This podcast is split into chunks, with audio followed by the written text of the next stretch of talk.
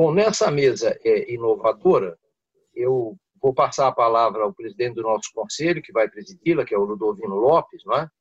é agradecendo especialmente a presença é, do Valmir, é, do Eduardo e do Wagner Denis, que são, o, o, respectivamente, Valmir, o nosso keynote speaker, e os outros dois amigos é, debatedores nesse painel.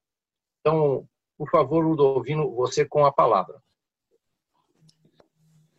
Presidente, obrigado também. Um prazer estar convosco hoje aqui cedo de manhã é, para falar sobre hum, mais, talvez mais um dos temas que vai ficar marcado nestes últimos eh, eh, meses como um dos mais, eh, digamos, relevantes do ponto de vista da mudança conceitual que já vinha sendo desenhada, na verdade, não é? Mas que faz parte agora, talvez, daqueles que levaram, eu não diria uma vacina, mas uma vacina de aceleração, vamos chamar assim, tá? No bom sentido eles eles trazem talvez um, aí os indícios e os digamos os sinais de que nós entramos sim numa numa nova era uh, que não vai voltar mais para trás do ponto de vista das mudanças conceituais uh, nessa nesse novo modelo econômico que está uh, sendo desenhado. Eu queria um, fazer talvez eh, uma breve introdução dos nossos eh, convidados, eh, aí para que a gente possa conhecê-los um pouquinho melhor e lançar a discussão de uma forma mais pragmática possível. Nós viemos aqui para ouvir vocês, não não para nos ouvir a nós, nesse bom, sentido, e, e também para saber do vosso lado essas visões novas que estão acontecendo aí, tá? Um, a sensação que eh, fica para nós é de que existe sim eh, uma aceleração como nunca do ponto de vista dessas mudanças. Gostaríamos de saber de você se essa aceleração é uma aceleração que ganha tracking apenas na tecnologia ou se ela ganha tracking na economia real, se ela ganha tracking na sociedade como um todo se ela ganha tracking eh, na lei, porque a gente precisa da camada regulatória para que ela seja robusta e que ela seja capaz de nos levar eh, da forma correta e não só do ponto de vista de se ela tem uma camada regulatória, mas também se ela tem a camada regulatória adequada, se ela tem a camada regulatória correta e se ela se sustenta. Isto é, se ela é um modismo ou se ela é infraestrutura. Se ela veio para ficar ou se ela é apenas uma curva. É, tanto se fala em curvas de crescimento e de repente ela vai acabar é, se voltando para algum lugar no tempo onde a gente estava, ou também, e aí já não é mais uma questão de é, saber o que vai acontecer, mas de futurismo, se ela é apenas um prenúncio de algo, de um novo salto que vem a seguir e que a gente pode esperar do ponto de vista da relação entre os tipos de eh, riqueza de moeda, vamos chamar assim. A gente tinha o ouro lá atrás, desapareceu o ouro em 74, cunhamos moeda, agora temos cunhando trilhões de, de moedas uh, por dia, já nem mais por, por mês, nem por ano. Um, apareceram as novas moedas virtuais e agora a gente tem uma discussão se vai aparecer por aí uma moeda ambiental e um lastro ambiental também de moeda dentro dessa estrutura e se a gente está efetivamente em novas mudanças. Eram estas as perguntas que eu queria deixar para vocês aí, para a gente fazer um pouco dessa reflexão eh, e vocês nos trazerem, tá? Então, um, falando do Eduardo Saluri, uh, 25 anos aí de experiência nos segmentos de tecnologia, uh, desenvolvendo pesquisa no Laboratório Nacional de Computação Científica, atuou de, nas verticais financeira e telecom em 2012, voltou ao mundo acadêmico, uma parceria com o Instituto Gênesis da PUC do Rio para auxiliar o processo tecnológico e startup de incubadoras. Atualmente é sócio responsável pelas áreas de tecnologia e segurança da informação da BR Trust, um dos maiores administradores independentes de fundos de investimentos no mercado financeiro. É, Eduardo, obrigado e vamos em frente. É um prazer. Falar com você. Ludovino, a, o, o, palestrante é o Valmir. Ah, então, se você quiser apresentar a todos, mas é o Valmir que começa. Vamos começar então por Valmir. Ok. Uh, então vamos lá. Wagner Denis, uh, também conosco hoje aqui, consultor e diretor do Comitê de Inovação de Economia 4.0 da Ordem dos Economistas do Brasil. Uh, teve uma carreira de sucesso como executivo de marketing em multinacionais, onde esteve envolvido com a implantação de empresas japonesas no Brasil na década de 80, Sanyo, Panasonic e Toshiba, e posteriormente, eh, na década de 90, com empresas coreanas eh, Samsung, LG, Electronics e Hyundai, e também atuou como executivo da Whirlpool Latinoamérica, sendo os responsáveis pela campanha publicitária É assim uma Brastemp. Lembro.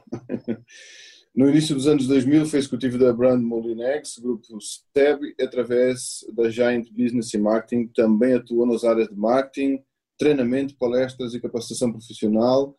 Como consultor, desenvolveu vários projetos para e-commerce, vendas diretas, sites de compras coletivas e atua como investidor e sócio de startups. Uh, muito bom. Uh, Valmir, então, Wagner, grato, obrigado por estar conosco aqui.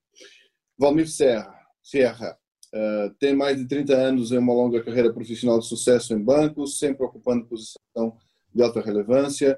Foi alto executivo de bancos como Safra, Itaú, Boston e Lloyds Bank. Desenvolve hoje um aplicativo disruptivo que exclui dois intermediários, bancos e governo, através do controle e antecipação de contas a pagar. Participou junto com o, Ministério, eh, com o ministro Meirelles na criação do Banco Original. Uh, Valmir, grato também aí pela sua presença, por estar conosco. Um, vamos passar para si diretamente e depois para os nossos debatedores. Um, a palavra está consigo. Obrigado pela sua presença. Ah, legal, obrigado. Eu que agradeço o convite, a oportunidade de, de discutir com, com o pessoal de, de um nível realmente bem, bem legal, bem interessante. É, quando, quando... Uh, a tela está disponível aí para você a hora que você quiser. Ah, tá legal. Eu já vou, quiser, vou colocar aqui. Vou, eu vou deixar vou... só teu vídeo agora. Ah, deixa eu colocar então aqui. Entrou? Entrou? Não, hoje é quarta-feira. Né? Entrou. Entrou. Então, aqui, quando, quando eu recebi o, esse, esse convite, né, e, e, do jeito que foi colocado essa questão do, do futuro digital, das relações financeiras e, e de, quem, de quem ganhará esta guerra, eu achei uma, uma, uma coisa bem, uma provocação bem interessante, é, porque, é, de repente, o termo que, que foi usado foi um termo é, que provoca realmente uma discussão sobre esta questão do quem vencerá esta guerra. Eu, eu, eu não estava achando que estava numa guerra, mas achei que estava, estava num processo, mas realmente me fez aqui é, discutir um pouquinho e pensar é, sobre, sobre o tema. E, e aí eu, eu, vou passar um pouquinho sobre a minha experiência, que eu acho que isso explica um pouco também do processo que está acontecendo. Eu fiz aqui poucos slides, mais para a gente é, levantar aqui o tema e, e, entender um pouco essa questão do, dos fintechs versus bancos, né? O, e, e, da minha visão, ou da minha experiência sobre essa questão do, do espaço da, das fintechs. Né? Deixa eu se passa aqui. Então, eu estou é, aí há 36 anos no, uhum. no mercado financeiro e 20% desse tempo eu já estou num, num espaço é, que eu defino como fintech. E, e, na verdade, por isso que o que, me, o que me provocou a discussão foi essa questão de banco versus fintech, porque eu estava no original em que a gente é, se sentia uma startup, que a gente se sentia uma, uma fintech e depois eu fui para a XLZ, em decorrência disso. Então, eu comecei com, com bancos bem tradicionais, nacionais, o, o BCN, o Safra, bancos sólidos de famílias é, de, que tinham bastante experiência em banco. Depois eu fui para bancos internacionais, como o Lloyds e o Boston, e, e que já, é, já percebia claramente, isso eu comecei em banco lá na década de, de 80, em que a gente tinha um mercado bastante instável, e que ah, uma parte regulatória que mudava todo dia e a tecnologia talvez fosse a coisa mais estável que a gente tinha. Existiam eram, eram sistemas tradicionais de banco e que tinham que ser mudados todo o tempo, isso gerava uma, uma dificuldade muito grande. Né? Na sequência, é, do, depois do Boston, eu fui para o Banco Itaú, e foi uma experiência bem legal, porque é, o Itaú é um banco muito eletronizado. Então, ele, apesar dele, dele ainda ter uma, os sistemas antigos, uma, toda uma parte interna muito sólida, consolidada, com tecnologias tradicionais, ele já buscava é, participar dessa, dessa eletronização, de, de, deixar o mercado uh, simplificar um pouco a, a vida do cliente. 40% do volume financeiro do, do, do Brasil passa por ali, e, e, é um banco que, que, que, que, sempre tentou fazer isso e se colocava, até teve uma época que o, o Itaú colocava como Digitaú, como, como se fosse um banco digital, mas na verdade ele continuava com a filosofia dele é, de é, é, fazer uma coisa eletronizada, uma coisa mais simples possível, amigável para o usuário final, mas ele é ainda um banco tradicional. Quando eu recebi o convite lá para o banco original, lá do, do, Henrique Meirelles, da Sandra Boteguin, que era é, vice-presidente, foi vice-presidente também de produtos tanto do Boston, do Itaú, foi um desafio porque naquele momento a gente já vinha sofrendo, e aí depois eu vou colocar alguns pontos que eu, que eu vejo como evolução das fintechs, a gente já vinha sofrendo essa necessidade de mudança. E o, e o desafio que, que, o Henrique colocou foi justamente: eu não quero fazer um banco eletronizado, que era a experiência que, que, eu, que eu estava vivendo, mas eu quero fazer um banco digital. E o banco digital, além da, da, do ferramental, óbvio que a gente tem ferramentas e tem que usar a tecnologia, o que tiver disponível, é um modo de pensar diferente. Então, acho que esse é um, é um direcionador que ficou muito claro e que, e que eu fui entendendo é, cada vez mais que essa, essa digitalização e esse modelo fintech ele tem a ver mais com o modelo mental até do que a tecnologia, apesar da tecnologia ter uma, uma influência muito forte, porque a ideia era a gente colocar, fazer coisas que precisavam ser feitas e discutir o como fazer, não simplesmente ver como era feito e tentar fazer melhor, mas era descobrir o que precisa, eh, o que precisa realmente ser feito. Só para dar uma diferença entre os conceitos, quando a gente olha, por exemplo, uma abertura de, um, de uma conta é, de forma digital, vamos dizer que os bancos chamam de digital, em qualquer banco é, tradicional, ele normalmente ele tem um processo interessante num aplicativo, na internet, mas ele sempre leva a conclusão desta conta para a agência bancária. Ele, ele faz com que o cliente, de certa forma, tenha um ponto de contato, mesmo que seja pequeno, no pessoal ainda. Ele faz com que o cliente tenha que transitar. Então, o cliente quer abrir uma conta eletrônica, uma conta digitalmente, mas ele tem que se deslocar e tem que ir ao banco para fazer uma conclusão daquilo, ou para cadastrar um token, ou para cadastrar uma senha, ou para validar um cartão. Coisas que, num banco digital, isso não acontece. Porque, na verdade, o banco digital olha para isso e diz: qual é a coisa mais importante que eu tenho que fazer aqui? Eu preciso saber que é o grande desafio. Eu preciso saber que aquela pessoa que está abrindo a conta é ela mesma, que ela está viva, que não é uma fraude. Esse é o processo. A abertura de conta é uma decorrência. Só que quando você é, tem uma, uma, um processo tradicional, você já está estruturado para entrar num fluxo, numa jornada de abertura de conta que considera que aquilo pode ser aberto, mas em determinado momento você vai ver que ele existe de forma física. E, e, o que mudou, que a tecnologia já permite que você faça isso de forma virtual. E, na verdade, o processo é totalmente é, invertido, né? porque ele começa entendendo se aquela pessoa existe, se aquela pessoa está viva, se ela mesma que está pilotando o telefone, se aquele endereço que ela disse que é dela é dela mesma, sem precisar, eventualmente, até de um comprovante de interesse. Então, isso é uma mudança é, muito grande e que, e que aí tem a ver com o que foi colocado é, sobre essa questão da, da lei, né? Se a lei, para mim, a lei ela vai correr atrás. Infelizmente, ela não consegue se antecipar, porque isso é uma adaptação. Quando o banco original, por exemplo, ele começou a fazer a identificação dos clientes de forma é, virtual, a gente teve que provar para o Banco Central que um processo virtual ele, ele era melhor do que um processo físico, porque a gente conseguia, através da tecnologia, garantir que aquilo era feito de forma centralizada e que não existia risco, por exemplo, de uma fraude envolvendo o próprio gerente do, do, do banco porque isso é possível também, né? É uma possibilidade que alguém do, do, do, banco esteja envolvido e abra uma conta, mesmo considerando que ele tem que passar por lá, de alguma coisa que não, não existe. Então, eu acho que a lei, ela aos poucos, ela vai se adaptando.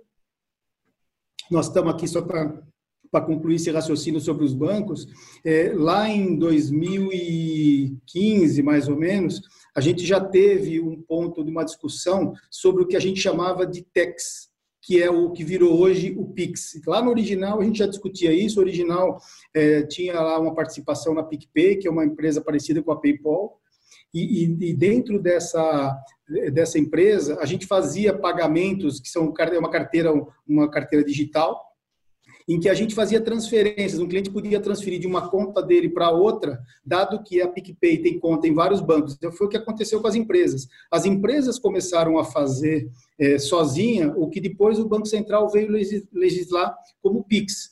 Porque as empresas, percebendo que o custo de uma TED, de um DOC é caro, ela acaba abrindo várias contas em vários bancos e ao invés dela fazer TED, ela transfere uma única vez para a conta dela e faz múltiplas transferências. Então, no final, é, a, a, os bancos e a lei vão correndo atrás e para chegar nesse e atender o que o ponto que está chegando. Aqui falando um pouquinho das fintechs, eu, eu, coloquei aqui o mapa. Não se assustem, não precisa, é, é, ninguém vai conseguir ler. Mas o mais importante, existem vários mapas desse desse aqui no mercado. Esse é um deles do radar de fintechs. E a gente vê que aqui neste mapa tem 689 é, fintechs. Até eu brinco, que eu falo, pô, onde está o Oli, né? Porque nós aqui, por exemplo, a minha empresa está aqui, escondida, no meio de, um, de, uma, de, uma, de uma categoria que é de empréstimos e que não é exatamente, mesmo a categorização de quem faz o mapa, também tem dificuldade de categorizar as empresas, porque é um processo que não, que não é tão simples entender a que se propõe as empresas, que problema que ela quer resolver. Então, mas assim, as fintechs estão ocupando espaço. Hoje a gente deve ter 300, 400 bancos no Brasil e tem 700 nesse mapa, tem muito mais. E tem aquelas que ainda não, não apareceram no mapa, que estão sendo construídas né, neste momento. Mas as fintechs, é, elas são uma realidade. É, respondendo um pouco aí da questão de se veio para ficar ou não, é, eu acho que sim, vai acontecer como tudo. É, expande, consolida, expande, e esse movimento é contínuo, mas eu acho que é, é um movimento que, que é, vai continuar. É, na verdade, como eu falei, na minha visão, é um modelo, é uma forma nova é, de pensar as coisas, de resolver problemas. E isso já está instalado e, e é improvável que, que tenha algum tipo de, de retrocesso. O que eu acho que pode acontecer, é acontecer é, são consolidações. Isso é o natural, para que porque tem muitas empresas que resolvem problemas muito específicos e fica difícil para os para os usuários, para os clientes terem que ter múltiplos aplicativos e já estão já apareceu faz tensões para facilitar a vida. Então são são aplicações simplificando aplicações. Acho que, que esse é o, é o modelo, né? Então, é o que eu estava falando, que a, essa questão da, mais do que as fintechs, né, são te, as techs de forma geral, elas, pra, na minha visão, elas favorecem um novo modelo mental.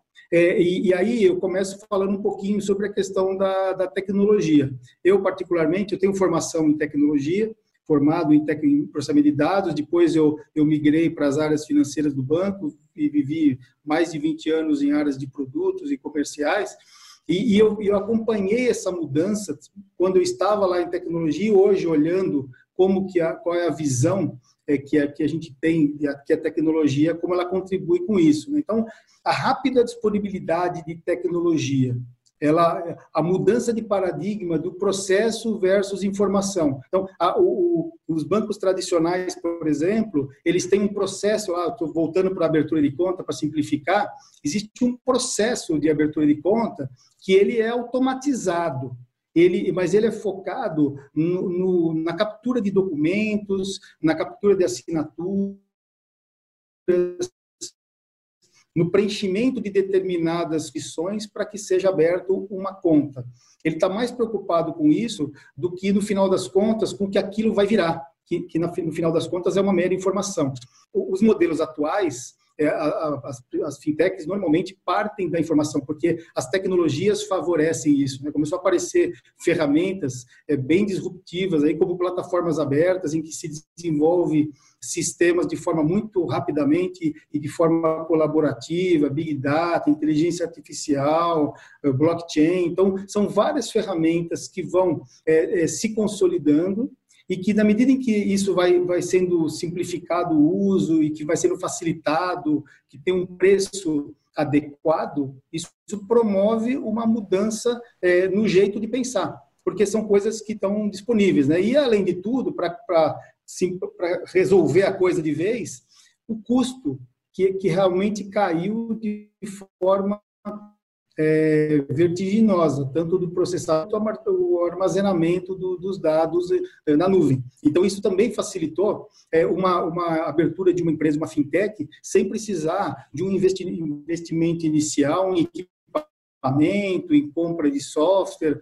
simplesmente as empresas vão usando e, na grande maioria, elas começam a usar sem pagar nada, e pagam quando ela chega num determinado volume. Então, é favorecido também que esse desenvolvimento, as próprias empresas que, que oferecem essas soluções, elas patrocinam o, o crescimento de, dessas novas soluções e o uso da, da, das ferramentas. Né? Além disso, tem uma outra questão que foi crucial, né, no meu ponto de vista, que é a questão do ambiente financeiro,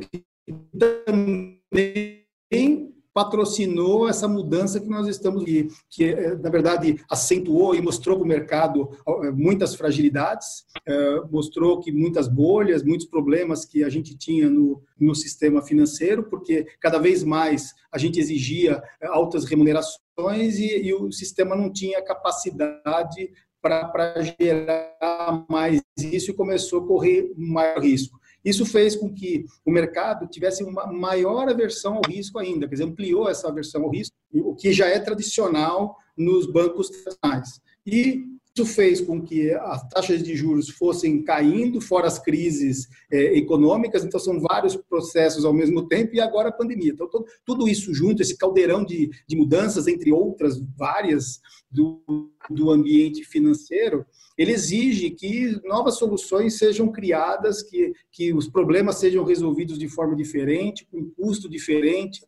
numa velocidade diferente, risco diferente. Então, tudo isso ele vem evoluindo e, e, e, aí ele, ele acaba decorrendo, a consequência disso, que é o jeito fintech de pensar. O, o, jeito fintech de pensar, no final das contas, ele, ele foca em problema, é, ao invés de focar na automação. Ele não está preocupado é, em como que ele faz para o documento percorrer um determinado fluxo, mas ele olha se precisa daquele, daquele documento. É, ao invés dele, dele fazer um contrato de câmbio, por exemplo, o Banco Central ele exige que um, uma, uma transação de, de, compra de moeda estrangeira, se uma, uma pessoa quer comprar dólares, acima de 3 mil dólares, ela tem que fazer um contrato de câmbio. Abaixo de 3 mil dólares, ela não precisa. Os bancos, tradicionalmente, como eles já têm o contrato de câmbio, toda uma jornada, todo um fluxo estabelecido, se o cliente quiser comprar 100 dólares ou quiser comprar um milhão de dólares, ele faz um contrato de câmbio.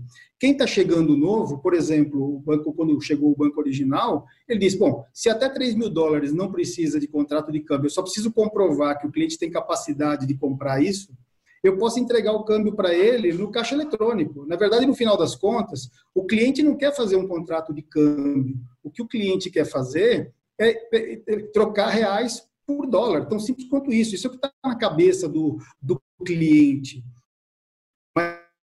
Mas na verdade, o cliente que precisa comprar dólares para viajar, ele entra numa jornada de preencher contrato, de entregar documento, por conta de, uma, de algo que foi evoluindo e foi sendo legislado, partiu de um mundo totalmente analógico e que agora nós estamos no mundo digital. Eu brincava lá no banco, que eu falava, pô, nós estamos no, no mundo digital e a gente recebe boleto pelo correio. É, o correio agora está em greve, como é que está funcionando? Então, por que, que eu recebo esses boletos? Mas é porque esses processos eles são residuais e vão ficar ainda aí por muito tempo, gerando custo, gerando fraude, gerando vários problemas é, desnecessários, né? É, o, e aí tem a ver com essa coisa que eu estou falando, do necessário versus o conhecido, né? que é você é, simplesmente documentar um fluxo, um processo, versus olhar e falar, preciso desse processo, eu preciso fazer o cliente pegar o carro dele e ir lá na, na agência bancária, ou eu tenho tecnologia para saber que a, a, geolocalização dele, saber que ele, o telefone celular dele fica toda noite naquele, naquele endereço que ele declarou que é o endereço dele, é, conseguir comparar uma foto de um documento com uma imagem que você captura naquele momento dele, calcular uma equação e saber que aqui ele é ele mesmo, que ele está vivo, pedir para ele fazer alguns movimentos. Então, tem várias formas de fazer aquilo que são muito melhores, eventualmente, até do que preencher um próprio documento. Uma outra coisa muito importante também, que eu acho que é o jeito de, de, das fintechs pensarem, é a abundância versus a carência. Porque a gente vê o seguinte, o, o que acontecia no mercado, acontece ainda, é que a carência das, das coisas, ela gera um ágil, ela gera um jeito, é, o, o cliente se submete a fazer várias coisas em função da carência. Mas é o que aconteceu, por exemplo, com o Airbnb. A pessoa ela quer viajar e ela é, é, antes ela tinha que reservar um hotel. Agora ela tem opção de um apartamento de uma pessoa, como Uber, como todas essas coisas que está explorando a abundância. Está sobrando carro nas garagens, está sobrando imóvel é, separado e está sobrando dinheiro nas empresas em busca de taxas melhores. Será que a única alternativa é ir para o banco e investir ou será que tem outra alternativa? As fintechs estão mostrando que esta abundância de recursos que está sobrando de um lado pode favorecer o lado que necessita. Né? Tem abundância de gente com dinheiro sobrando, tem abundância de gente com dinheiro faltando. Essas coisas, quando se juntam, elas funcionam, tendem a funcionar melhor do que quando é dinheiro faltando para os dois lados, né? E, e, outra coisa que também é muito importante, a questão da, da utilização de tecnológicas. As fintechs não têm legado, e isso simplifica muito. Mudar o, o, o, jeito dele tecnológico, porque ele tem sistemas instalados que custam caro, é, que, já, que, que custam para mudar, que tem que fazer migrações. Essas empresas novas que estão chegando, elas eh, não têm compromisso com isso. Então, elas conseguem usar novas tecnologias e, e, fazer as coisas muito mais rápido. Então, é uma, é uma competição realmente difícil do ponto de vista dos bancos, né? porque ele, é, ele teria que criar alguma coisa paralelo para ir migrando, ele tem que estar todo o tempo mudando, é, é bem difícil. E, e, além disso, o conceito do, do MVP, de metodologias ágeis que estão disponíveis. Assim, uma fintech ela consegue resolver 80% de um problema com 20% do custo. Ela vai lá, resolve e atende um pedaço de alguma coisa, ela não está preocupada com todo o resto, porque existem outras resolvendo as outras coisas. Então, é, é difícil para um banco que normalmente um banco tradicional, que está muito é, é, controlado, ele, ele, ele acaba é, é, tendo que fazer as soluções o mais completo possível, ele tem muita aversão ao risco das coisas, então isso faz com que a solução fique muito é, demorada, muito lenta, né? E aí, a minha conclusão sobre este desafio, né, e aí agora para provocar o, o, próprio debate, né, é que, assim, a conclusão é que as fintechs continuarão evoluindo e, e oferecendo inovação, os bancos eles, eles vão continuar a partir das novas tecnologias, né? Eles vão mudar o seu modelo, vai melhorar o resultado dele, vai reduzir o, o risco. E no final das contas, eu acho que o vencedor dessa guerra é o cliente. Assim, é inevitável que isso vai trazer uma mudança de, de patamar, de qualidade de serviço, porque os bancos eles já estão fazendo isso. Então a gente já vê bancos digitais que já nasceram assim e bancos que são é, antigos analógicos, vamos chamar assim, é, que vêm se desenvolvendo rapidamente e aprendendo a usar essas tecnologias e, e, e compondo seus serviços com funcionalidades, mexendo em lugares que são muito relevantes.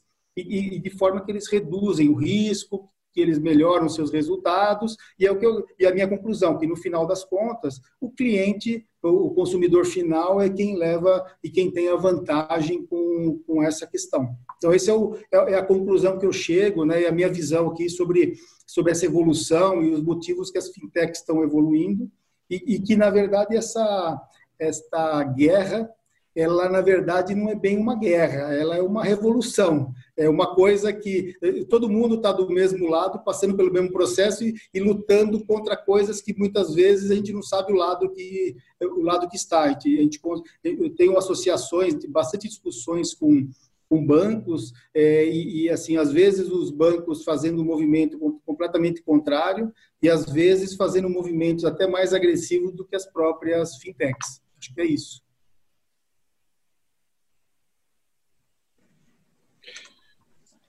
Valmir, muito obrigado. Um, fantástico aí. Compartilhar aqui.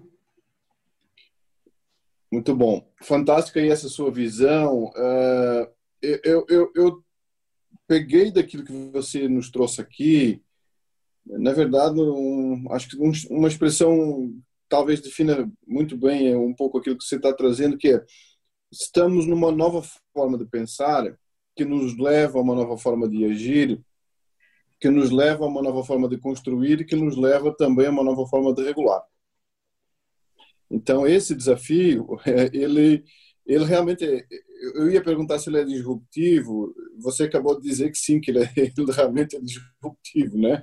Não tem jeito. Um, eu queria pegar esse gancho da tecnologia, do disruptivo, dessas questões, para trazer uh, o Eduardo Soluri para a nossa conversa aqui, é, para nos dar aí, então essa visão, uh, a experiência dele ao longo desses últimos anos, desses vários anos aí, dessa, eu vou chamar de décadas, né? Uh, no bom sentido, para não chamar, não dizer todos os anos, são duas décadas ou duas décadas e meia, uh, e da sua experiência para nos ver, nos, nos situar nesse turbilhão que está acontecendo aí, uh, como é que é essa linha de condução, o que, que tem acontecido ao longo dos anos, o que, que você acha que vai acontecer nessa revolução, como o Valmir bem disse, onde hum, a gente está construindo todo um novo código de conduta, de tecnologia, de estrutura regulatória, de posicionamento para o mercado, de valores, enfim. O que, é que você pensa sobre isso? Obrigado, Ludovino. É, parabéns, Valmir, pela, pelo, pelo, pela exposição. Eu acho que foi muito interessante. É, eu digo o seguinte: é, é uma discussão até interna nossa aqui dentro da BRL, que é a gente se coloca como uma fintech, a gente se colocava até pouco tempo como startup, desde 2005 no mercado, e, e ao mesmo tempo a gente sofre toda a regulamentação, tanto pelo, pelo Banco Central, os órgãos reguladores e autorreguladores, é, nos puxando para o lado dos grandes bancos. Então, acho que uma, algumas experiências que a gente viveu aqui dentro, a primeira delas é a montagem de, uma, de um ambiente de contingência onde a referência não só para o mercado, como para os auditores, para os órgãos reguladores, é você ter uma estrutura similar ao que o, ao que Itaú, que o Bradesco tem, com prédios que são é, cópias exatas, com todas as posições, as pessoas movem de um lado para o outro. E a gente olha isso para uma empresa que está começando, como uma startup. Em 2012, a gente estava começando na área de administração de fundos. Uh, hoje a gente tem um portfólio de mais de 150 bilhões de fundos administrados, com, de capital administrado com, com a BRL. E o grande desafio é como é que eu consigo ter uma estrutura dessa com uma carga, uh, custo em cima disso muito alto. Então, a gente começa a olhar a espiral do conhecimento, a espiral da tecnologia, ela traz para a gente seguinte, grandes coisas que a gente está vendo as fintechs trazendo para o mercado não aconteceriam há 5, 6, 7 anos atrás. A gente começa em 2012 utilizando o cloud computing para simplificar não, a, não só a redução de custo, mas para que a gente consiga, conseguisse ter velocidade e entregar a solução para o mercado. Escalabilidade era a palavra. A gente não tinha tempo dentro de uma empresa pequena, e as fintechs estão apresentando cada vez mais isso, é, você não tem tempo para crescer. Se o teu negócio pega atração, a, tu, o, a decorrência disso é ou você vai falhar por não conseguir entregar, ou você vai ter que crescer à medida da demanda. Então, Primeiro ponto, eu acho que o que a gente está vivendo hoje, é, nessa guerra, como foi colocado aí entre fintech e banco, é, eu acredito muito na simbiose dos dois. Primeiro, as fintechs estão trazendo tecnologias novas, estão usando tecnologias novas.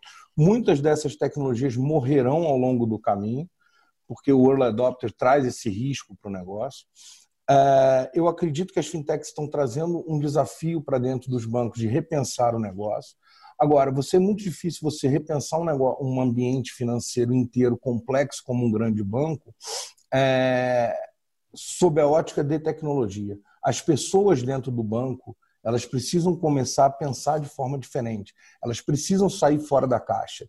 E quando a gente começa a envolver uma estrutura de compliance em que o risco do negócio é, é, é muito pesado, a, o, a relação com o regulador, o trabalho que não só o original, mas como o Nubank e outros bancos digitais fizeram, assim como no mundo do Airbnb, a gente viu, foram quebrar paradigmas. O Airbnb teve um grande sucesso, não é custo nada, porque ele conseguiu criar um, um, um modelo de seguro, uma estrutura por trás do aluguel do imóvel que deixava o, o, o proprietário tranquilo em ter uma relação de curto prazo com o inquilino. A gente olha hoje as fintechs entrando e aí eu vejo muitas delas resolvendo problemas em, nos, dos bancos de volumetria, capacidade de conseguir entregar é, trilhões de transações, como você tem hoje as processadoras de cartão, as processadoras de, de, de pagamento, instituições é, é você conseguir usar a tecnologia para resolver problemas. Os bancos estão amarrados às tecnologias que eles tinham anteriormente. Então, a simbiose, eu acredito, é que as fintechs hoje que estão vindo com soluções inovadoras, elas podem ser absorvidas por dentro dos bancos e aí causando um problema nos bancos de integração, mas elas podem começar a, a ter uma simbiose mais forte, ou seja, open banking, é, tecnologias de API, onde você cria produtos, cria serviços usando a infraestrutura dos bancos. Eu acredito muito nesse caminho. Existe um desafio muito grande em trazer o regulador à mesa e permitir que, que as próximas inovações estejam é, sendo construídas a quatro mãos. Não adianta a gente desenvolver a tecnologia se o regulador vai travar ali na frente ou se o risco do negócio para uma startup é muito menor para uma empresa jamais estabilizada ou para um banco. Se você não consegue criar esse meio do caminho aí e dar segurança é, jurídica, segurança da transação, toda a parte, todos os aspectos que envolvem aí a regulação do, do setor, que é muito importante, eu acho que a gente vai ter, é, se não existir essa, essa, essa construção a quatro mãos, os buracos, os gaps vão estar aparecendo cada vez mais. É, um outro ponto que a gente, é, que eu gostaria de, de citar ali no, no, no, que o Valmir colocou, que eu achei muito importante, é o crescimento do, do, das fintechs, elas não comportam, tá? Toda a, a gente não, não vai ver todas essas fintechs com um espaço definido no mercado. Ou elas vão começar a se especializar, ou elas serão agrupadas em, em, em soluções mais parrudas. Então, essa integração das soluções é uma coisa que tem que ser vista com muito carinho. Entendeu? Hoje a gente prepara a BRL para integração com o mercado, seja para ambiente de fundos de direito creditório, seja para. É, é, é, o conceito de você criar a tua empresa para o mundo. Como o mundo se integra a mim? Então, o processamento, se eu estou usando um sistema A para processar um sistema, os sistemas você troca ao longo do tempo. A tecnologia vem e vai. O que você precisa construir é uma arquitetura que te permita trabalhar nesse mercado cada vez mais é, desafiador, de modo que eu olho o grande banco que está atrás, com a massa de clientes que ele tem, com o que ele foi construído, com a expertise que eles têm, e consiga trazer de alguma forma, integrar de alguma forma, o que eu estou trazendo de solução de produto, olhando como foco final o cliente. Eu acho que o cliente, sim, será o grande beneficiado desse resultado. É, sempre em que a gente tem uma guerra nesse sentido de polos opostos, ao momento que se atinge o meio do caminho, quem está ganhando é o cliente final, é quem vai ter a transação mais rápida, menos burocracia, é, custo transacional menor. mas, por outro lado, a gente não pode, em hipótese nenhuma, perder ou precisamos garantir que tudo aquilo que os grandes bancos construíram ao longo desses anos, que a solidez, a segurança do mercado, as transações, tudo isso esteja balizado de alguma forma com o apoio dos órgãos reguladores. Então, acho que esse é um grande desafio que a gente tem hoje vivido. Primeiro, fazer as pessoas pensarem fora da caixa dentro das instituições, usar a tecnologia de forma inteligente, resolvendo problemas, sejam eles problemas de capacidade, sejam eles problemas de integração, simplificação ou custo. E que a gente consiga olhar o foco no cliente. O que, que o cliente está buscando? Não adianta construir tecnologia por tecnologia. A gente precisa partir da, do, do, da ótica do cliente, se colocar na posição do cliente e conseguir cumprir toda essa jornada até a gente garantir que esse, esse, essa esteira de, de, de produtos e serviços financeiros esteja maduro o suficiente para trazer. A gente está olhando agora, o, o, ele falou do Pix, que é a plataforma nova de transações instantâneas. Ela está sendo baseada em cima de um blockchain. Agora, é, o que, que você está valendo? Se a gente não tivesse toda a discussão do blockchain em 2012, iniciando com a construção das criptomoedas, depois o boom que aconteceu em 2008, isso não estaria no radar de um banco central, das grandes instituições. Agora, essa tecnologia hoje, ela consegue ir a mercado numa solução parruda capitaneada pelo Banco Central, graças ao trabalho que foi feito por todas essas fintechs que propuseram soluções, que brigaram por quebras de paradigma, pelos escritórios de advocacia que apoiaram essas causas e buscaram brechas para que pudesse iniciar um trabalho e trazer esse trabalho para para a mesa, para que hoje a gente possa discutir como é que vai ser o próximo passo. A gente já está vindo um próximo ciclo, que é essa parte toda de Open Bank, que foi um sucesso, ou pelo menos está sendo um sucesso em termos de, de, de abertura de oportunidades na Inglaterra, e que a gente está observando aqui no mercado, onde a gente tem a capacidade de utilizar o que os grandes bancos fizeram, aliar o que as fintechs estão trazendo para o mercado de solução e trazer novos produtos e novas opções para os clientes. Não necessariamente é, partindo, ah, o grande banco cai, sobe aqui. O... Não, é uma simbiose. É como é que a gente consegue trazer esse mercado para que as pessoas comecem, para que as, as, as, ideias comecem a sair do papel, sem você ser completamente disruptivo, porém aproveitando essa disrupção que está tendo de tecnologia, de modo de pensar e as e todo esse ecossistema em volta, como pandemia, como ele bem colocou, como é que eu consigo pensar uma solução e colocar essa solução no mercado, mantendo todo, garantindo todo o, a segurança que o ambiente financeiro pede. Então, é, é esse é um pouco o desafio que a gente tem vivido aqui na BRL. É, eu, eu olhando um pouco o mercado e olhando essas outras instituições, eu acho que isso está na cabeça de todo CIO, de todo cara de negócio, de todo mundo, enfim, de todo C-level da, da instituição. É, eu não vou sair de ser um grande banco, eu não vou, uma fintech dificilmente vai se tornar um, um grande banco no conceito de amarração, de tudo isso. Agora, o meio do caminho é o que eu, é eu acredito que vai ser o, o fiel da balança, o, o, equilíbrio dessa balança é o que vai trazer para a gente um novo, um novo cenário aí de para o mercado financeiro, esse novo ambiente para o mercado financeiro trabalhar. Eduardo, Opa, só completando o que você falou sobre essa questão do, da, da disrupção total versus os pequenos movimentos, né?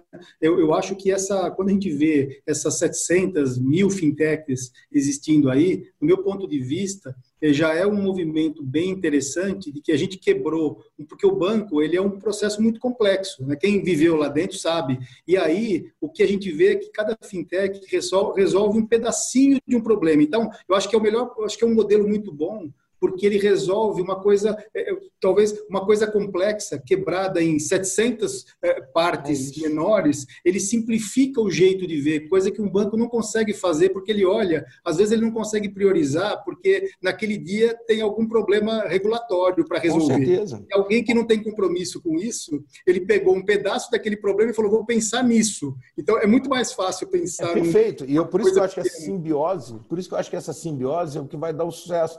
Porque quando eu começo a ter esses gaps que os grandes bancos têm aliado a essa capacidade de trazer soluções para o mercado. Eu acho que, primeiro, ao momento que se traz a solução, se traz um caminho para a solução no mercado, eu estou fazendo todo mundo olhar de forma diferente aquele problema. Acho que esse é o primeiro ponto que é válido. O segundo ponto, se existe essa simbiose de alguma forma, não necessariamente é uma parceria, não, enfim, é uma completude, se eu consigo completar esses gaps que existem com essas soluções, eu acho que a gente começa a ter de novo um ambiente mais sólido e, com certeza, mais oportunidade para todo mundo que está envolvido no, no, no, nesse mercado. Né? Surgem oportunidades a cada dia. Mas eu acho que respondendo o que o Ludovino ali colocou, eu acho que hoje a grande questão que se tem, quando se atinge o meio do caminho entre a fintech pura e simples, aquele cara que está com palito de dente entrando numa guerra de pirata para brigar, e olha do outro lado aquele elefante que você mexe no rabo dois meses, dois anos depois ele vai mover a, a tromba se manifestar é, quem está no meio do caminho, como é o nosso caso, a gente sofre muito. Porque uhum. é, eu estou amarrado de um lado pelo regulador e do outro lado eu tenho um problema ou tenho uma necessidade que é inerente, que é fácil de se resolver com tecnologia. Então, o que a gente está hoje buscando é um trabalho muito próximo com o regulador, quebrando paradigma, um, um, exemplo, a primeira auditoria que nós tivemos aqui na BRL, já funcionando 100%, em 2014, a BRL já estava 100% na, na, na nuvem, né, operando 100% em nuvem. A primeira questionamento do auditor aqui foi: eu quero ver os seus servidores. Eu falei, cara, é, é, complicado, não é assim que funciona. Tem um Você também gostaria de ver, né, Eduardo? Pois é, não, eu falei, ainda brinquei com ele, falei, a gente pode pegar, está na nuvem, a gente pode pegar um avião e a gente passa aqui por cima, e pega um helicóptero, passa por cima de São Paulo e a gente vai ver as nuvens, entendeu? Então, o conceito do material. Óbvio, para o grande banco tirar todo, todo o legado de dentro e levar para uma estrutura dessa, por mais que você esteja transformando CAPEX em OPEX, você tenha toda uma, uma, uma discussão, a, a sensibilidade ao o dado está comigo, o dado está na nuvem, enfim, toda essa quebra, acho que é 4658, que foi a regulamentação nova, ela trouxe uma luz maior para isso, para a gente poder trabalhar nesses meandros, graças ao trabalho de vocês, do Original, do Nubank, de todos esses grandes bancos que fizeram um approach com o regulador, pegaram o regulador pela mão, trouxeram, fizeram um trabalho de, de, de evangelização mas é, eu acho que é isso que foi. E agora, eu, por outro lado, o que eu sinto muito também dentro da, da nossa estrutura, e sinto em outros bancos que a gente conversa, outras fintechs, o, o, conhecimento que foi gerado nos grandes bancos, esse processo que a gente está olhando, que muitas vezes ele é, é moroso burocrático, numa outra ponta, ele serve para nós como balizador para que a gente possa criar um novo entendeu? Abrir uma é folha em branco e desenhar um processo do zero é muito complexo, entendeu? Então eles tiveram o trabalho de quebrar essas pedras para que a gente olhe hoje consiga simplificar um meio de pagamento, consiga criar uma estrutura é, mais ágil, consiga criar soluções, porque a gente tem a referência do que talvez não se deva fazer. Mas se não tivesse sido feito aquilo, a gente não tinha uma folha, não tinha algo para questionar. Eduardo, muito bom. Eu peguei das suas palavras uh, esses novos conceitos aí de construção de arquitetura um, eh, e de simbiose, né? E estava tentando aqui pensar um pouco uh, quem era o hospedeiro final dessa simbiose, digamos assim. Uh, quando você tem uma relação de parisa, em que, em que não há uma simbiose, em que o hospedeiro mata o, o, em que o hospedeiro é morto pelo, pelo novo entrante, ela acaba sempre mal, né? ela sempre acaba de alguma forma bem, eh, bem mal.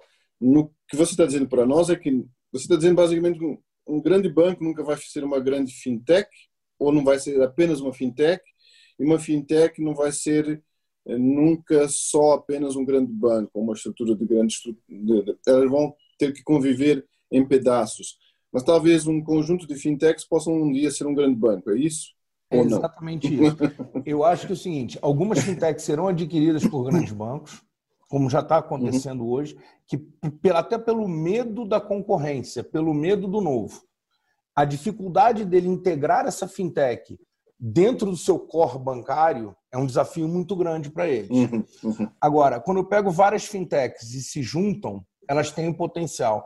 E eu acredito ainda num terceiro ponto. Eu, eu acredito que quando a gente construir, quando, quando viabilizar a construção de um meio do caminho, que eu acredito muito no Open Bank, com APIs abertas, onde você vai construir um ambiente, um ecossistema, onde plugar pedaços vai se tornar uma coisa mais simples. Eu tenho a minha segurança, eu tenho a minha camada de software, eu tenho a minha arquitetura muito bem definida e muito bem fechada dentro da minha estrutura. Só que eu tenho portas, eu tenho janelas que foram uhum. abertas ao mercado para que as pessoas possam vir ao meu, ao meu banco, utilizar os meus serviços, utilizar o que eu construí de legado aqui dentro de uma forma segura. Então, eu acho que essa simbiose, esse elemento no meio do caminho, vai ser um híbrido de uma, um conjunto de empresas, como o caso do Pix, o Bacen capitaneou.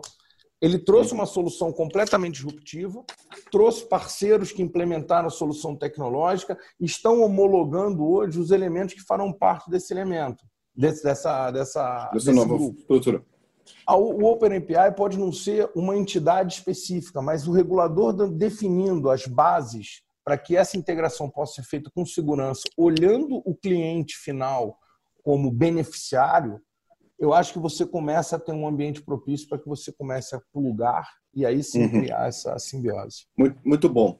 Eu ia. Eduardo, eu queria, eu queria é, pegar, colocar. Pegar pode falar, Ludovino, Ludovino, pode falar, por favor. Eu tô, eu tô ouvindo muito. Eu na queria. Verdade, o Ludovino pode falar. Dar, ia dar a palavra para si, exatamente pegar nesse ponto que o Eduardo estava colocando, que acho que você certamente vai nos poder eh, trazer essa, essa, essa desbloquear parte desse, dessa estrutura, desse conceito, né?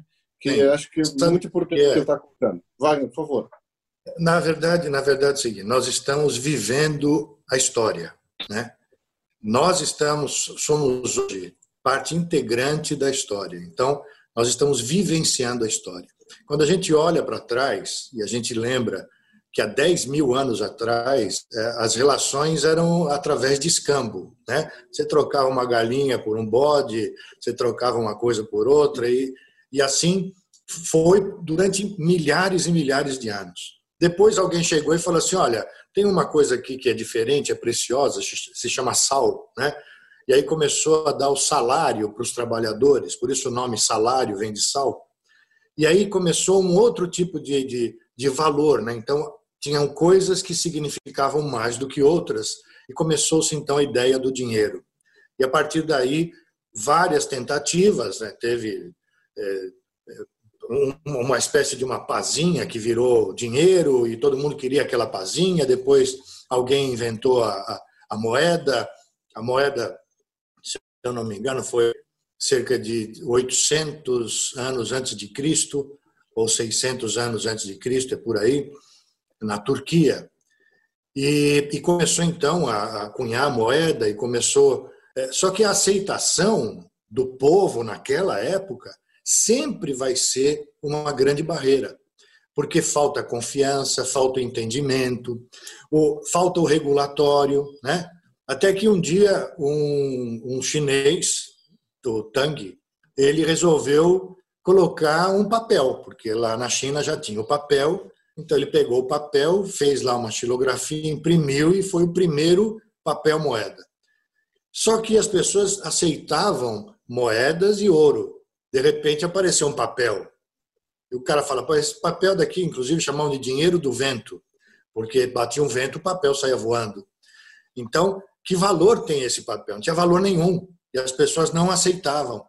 E é interessante ter um documentário que mostra um comerciante chegou lá, um árabe chegou lá com as mercadorias, entregou para o rei Tang lá e para o imperador e o imperador pegou, mandou o rapaz lá, mandou o, o, o tesoureiro pegar o dinheiro e pagar para ele, né, o papel moeda.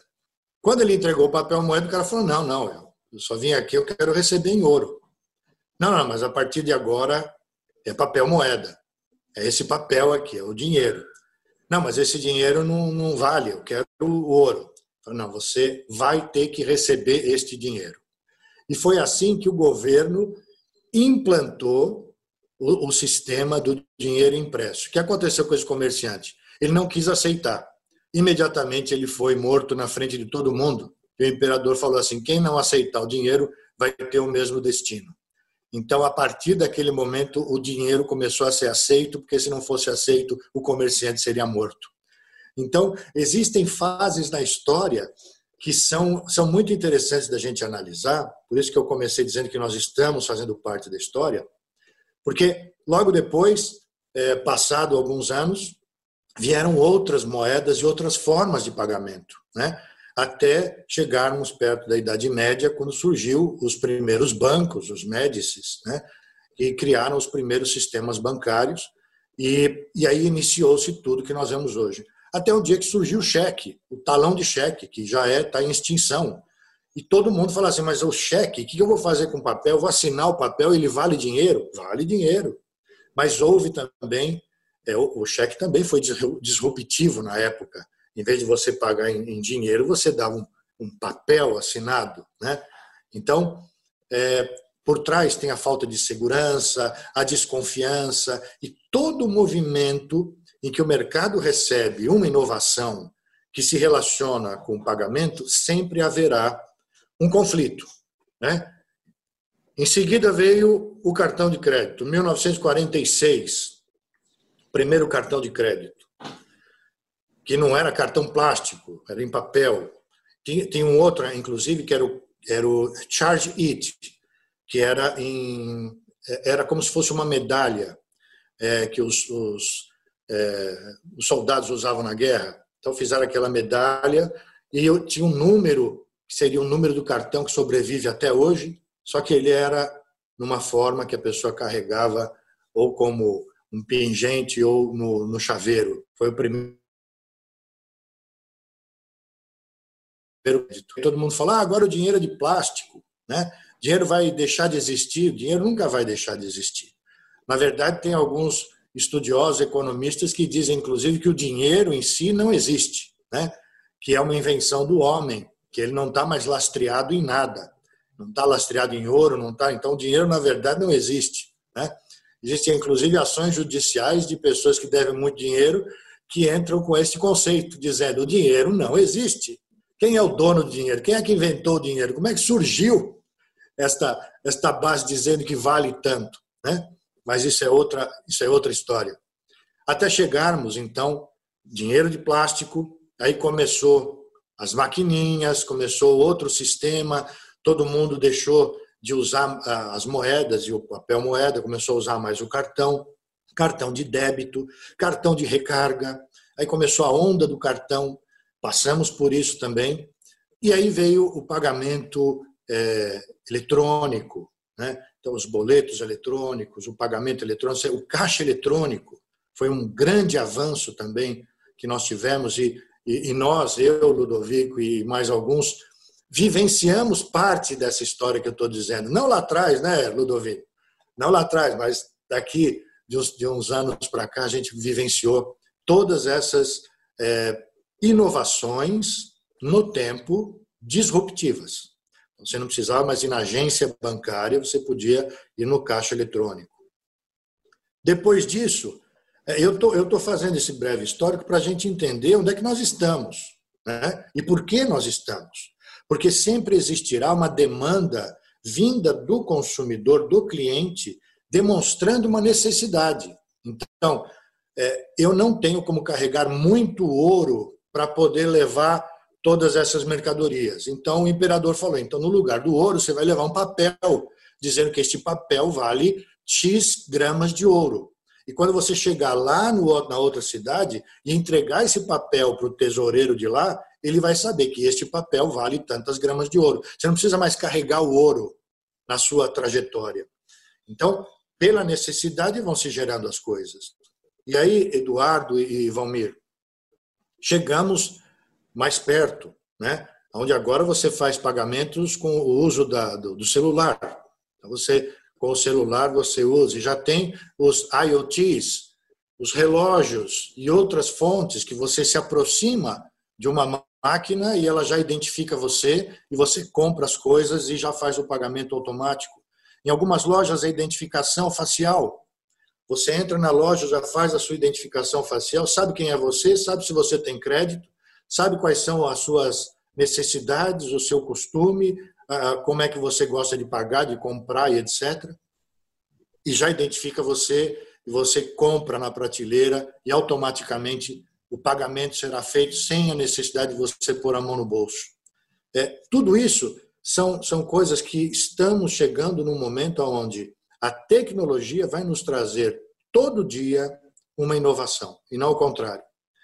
A, necessidade hoje que a gente vê, eu como consultor, investidor também de algumas startups, é, você vê, por exemplo, Eduardo, é, o, o, Trabuco, presidente do Banco Bradesco, é, numa, num almoço que, que teve há um, um pouco antes da pandemia, ele chegou a dizer que o, o Nubank era uma grande ameaça para o Bradesco. E tinha, eles tinham criado o Next, né? que é um, um sistema, um banco digital do Bradesco. A, a, antes da pandemia, o Next tinha 500 mil correntistas. O Nubank já tinha 5 milhões de correntistas é, a estrutura do banco Bradesco, por exemplo, investindo no Next, não teve, ainda não tem condições de trazer o Next para perto, vamos assim dizer, do Nubank. Porque o Nubank tem uma característica, como o Valmir disse, de ser desvinculado, de ser independente, de ser inovador, de ser disruptivo. E o Next ainda está um pouco ligado às estruturas dos grandes bancos. Simbiose, com certeza, é um caminho, principalmente pelo poder econômico, que para não perder o espaço vai acabar comprando e aglutinando os menores. Mas eu acho que existe é, um, um, movimento no mercado, né? quando nós falamos é, de fintechs, são vários, é, várias soluções apresentadas no, no, no mercado e cada dia a gente vê uma nova.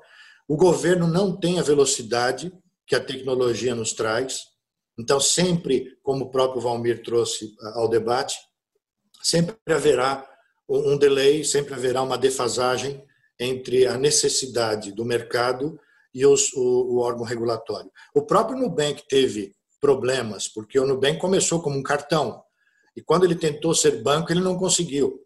Aí ele precisou de se adequar, precisou de um tempo, de um gasto, de um custo para tentar se adaptar e encontrar uma brecha para ele poder, inclusive, emitir o seu próprio boleto. Ele emitia o boleto, quando você fazia a operação no Nubank, o boleto vinha com o Bradesco, porque o Nubank não era banco, não podia emitir boleto. Então, existe ainda essa, essa parte regulatória que realmente precisa, precisa ser mexida e a gente tem acompanhado muito aqui na, na Ordem dos Economistas do Brasil todo esse movimento. Nós temos o Comitê de Inovação e, e Economia 4.0, onde a gente observa todos esses, esses fluxos e todas essas, é, esses, essas movimentações. O sistema está mudando, o sistema monetário está mudando. O banco não é mais é, um banco de uma região, de uma micro-região. Hoje as operações começam a ser globais. Quer dizer, você já tem. É, Western Union começou também há centenas de anos atrás. E hoje você tem operações internacionais é, é, online, é, no tempo, na mesma hora.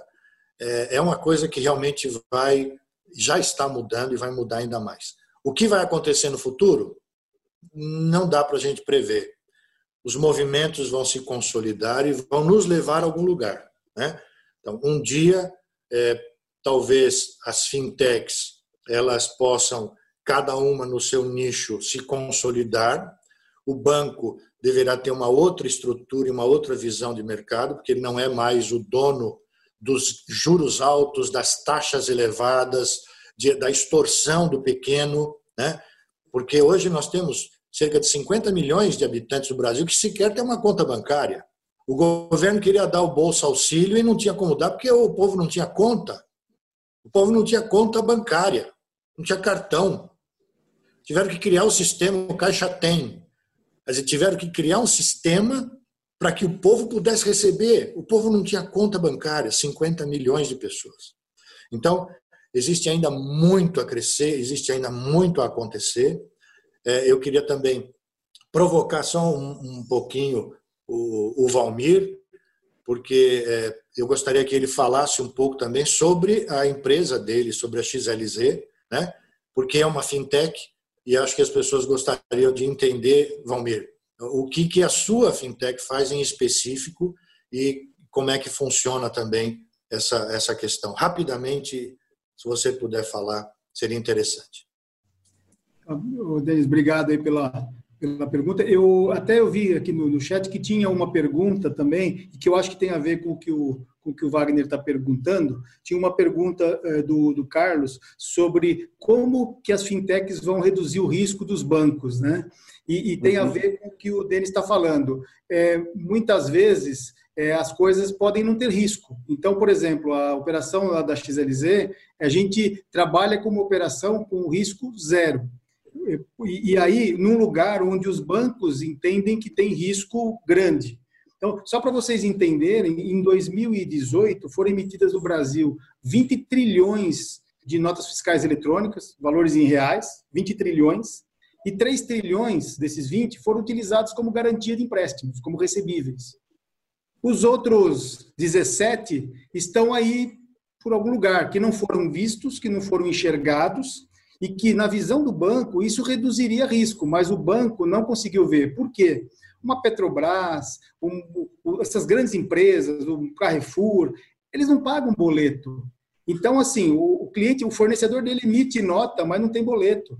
E, e, aí, por conta disso, o banco não enxerga, porque o banco, na verdade, ele sabe que hoje o que vale mais do que o dinheiro é informação. Mas, e ele, ele sabe disso. Só que o problema é o que ele está olhando e onde ele está olhando. É, hoje o, banco olha no retrovisor. Para ele dar crédito para um cliente, é, o que, é a ferramenta que ele tem disponível dentro do, do conceito da, da, da, tecnologia que está disponível. Então, o que, que ele olha? Se o cliente está endividado, se ele, se ele deixou de pagar alguma coisa, se ele tem algum título protestado, ele, ele vai olhando informações que estão disponíveis para ele. Só que ele não olha, por exemplo, a frequência, por ele não olha a relação comercial que esse cliente tem com o outro. Então, um pequenininho que tem com um grandão, a frequência, a recorrência, a dependência, porque tudo faz com que este fornecedor não vai deixar de entregar mercadoria para o outro e, portanto, ele vai receber dinheiro. Só que o banco não enxerga isso, porque o banco não está olhando sobre esta ótica, porque esta informação não está no banco. Esta informação está fora do banco, ela está nas empresas. Então, o que, que é a solução que, é, que da, da XLZ, o que a gente tentou montar, nós não competimos com o banco, nós só ocupamos um, um novo espaço que a gente criou. A gente falou, tem um espaço aqui que é entre as empresas. Então, o que, que nós fizemos? Nós montamos uma, uma plataforma de fornecedores em que eu não parto do que um fornecedor tem a receber de um comprador, de um cliente, mas eu parto do que o cliente tem para pagar para o fornecedor. Fala, mas é a mesma coisa. Não, a origem da informação é quem deve e não quem, quem é o credor. Logo, se o devedor está dizendo que reconhece a dívida e que vai pagar, eu não preciso checar se aquela dívida é válida. O banco ele parte do, do, de alguém dizendo que tem um crédito e ele vai checar, ele liga para o comprador e diz: Você comprou mesmo? E a gente parte do devedor. Então, uma vez que eu parto do devedor, então o que nós fazemos? Tem uma plataforma em que eu, a partir desse contas a pagar do cliente, nós cadastramos gratuitamente todo mundo. A gente brinca que a gente quer ser o Waze dos recebíveis. Né? A gente cadastra todos esses fornecedores na plataforma. Eu não preciso ficar buscando empresas no mercado que queiram fazer operação. Eu já sei com quem eu vou falar. São com aqueles que eu tenho contas a pagar para ele. Então, essa operação, se alguém está dizendo que vai pagar e esse camarada que, que tem a receber pede para receber antes do tempo, e quem disse que vai pagar me dá um limite de até quanto ele está disposto a pagar, em que condições, e eu aviso para ele que o outro quer receber, essa operação é risco zero. Então, é aí que reduz o risco. É você olhar para aquilo e falar: bom, aqui não existe risco. Né? Não existe risco de alguém pagar algo de um produto, por exemplo, que já recebeu. Não existe o risco dele não receber. Quando você faz um desconto de duplicata, por exemplo, o camarada acabou de, de, de faturar e mandou o caminhão entregar a mercadoria, ele já vai no banco e desconta a duplicata. O banco não sabe se o caminhão vai sofrer um acidente, se o produto vai ser entregue, se vai ser rejeitado, o que vai acontecer nisso. Ele não consegue saber realmente. Então, existem muitos riscos nessa operação, inclusive o risco do crédito, do cliente não pagar.